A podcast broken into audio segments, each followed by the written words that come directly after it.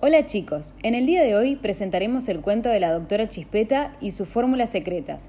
Si tienen el cuento pueden acompañarnos con la lectura y recuerden cambiar la página cuando escuchen estas campanitas.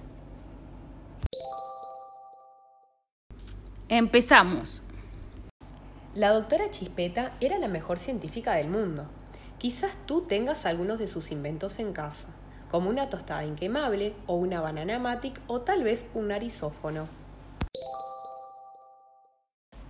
El laboratorio de la doctora Chispeta era un lugar genial. Estaba lleno de tubos y frascos con líquidos de colores. Había máquinas locas que chillaban y chisporreteaban.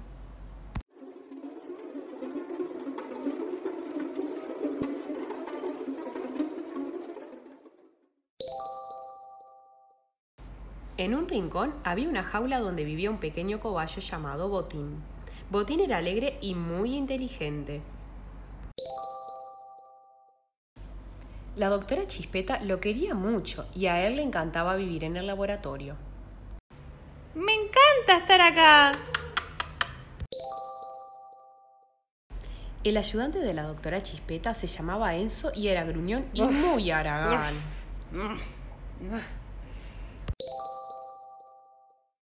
Mientras barría el piso murmuraba. Uf, mírenla ahí sentada en su escritorio y yo trabajando sin parar. La doctora es rica y famosa, pero ¿quién conoce al pobre y honesto Enzo? Cuando barría, escondía el polvo bajo la alfombra.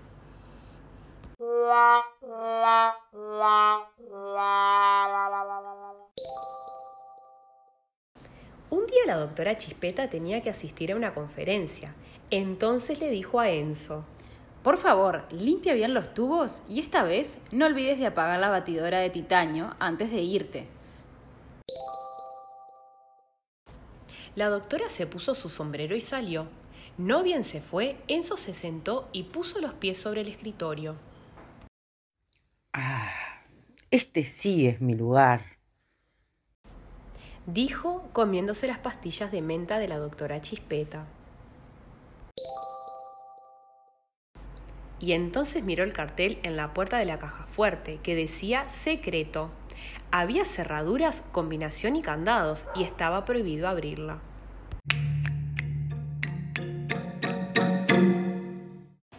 Pero Enzo no pudo con su genio, revolvió todos los cajones hasta encontrar las llaves y la combinación.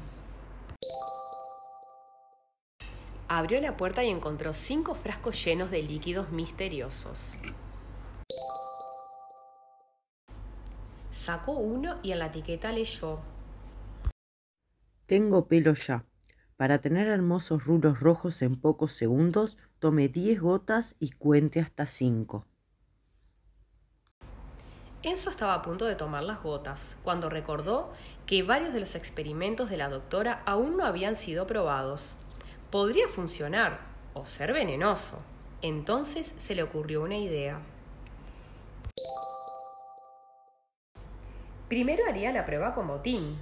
Puso 10 gotas en su bebedero mientras le decía,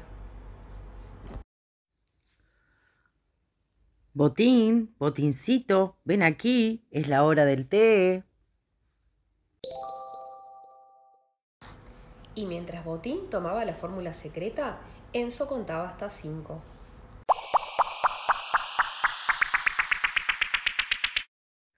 Uno, dos, tres, cuatro, cinco. Resultó. La cabeza de Botín se cubrió rápidamente de rulitos rojizos. Enzo se puso a saltar de alegría por todo el laboratorio gritando. Voy a ser rico, voy a ser rico. Sabía que la gente pagaría muy bien por esa fórmula maravillosa así que decidió robar la fórmula a la doctora. Enzo volvió a revisar la caja fuerte para ver qué más podía robar. En otro frasco decía, dulce canción, para tener una hermosa voz, tomar seis gotas y contar hasta cinco. Puso de nuevo diez gotas en el bebedero de botín y después contó hasta cinco. Uno, dos, tres, cuatro, cinco. Resultó otra vez. Botín empezó a cantar tan dulcemente que Enzo se emocionó. Pensó que tenía mucha suerte. Ser el dueño de esas fórmulas lo haría muy rico y famoso. Ahora dijo, Voy a recibir lo que merezco. Sacó el tercer frasco que decía, cumple tu deseo. Tomar una gota y contar hasta cinco. El deseo más grande se hace realidad. A Enzo le brillaban los ojos. Tendré lo que más deseo, fabuloso. Quiero ser rico y muy famoso. O ya sé, quiero ser el jefe. O no, el gobernador. No, mejor el rey. Estaba por tragar el líquido cuando recordó que quizá justo este aún no había sido probado. Mejor le doy primero a Botín.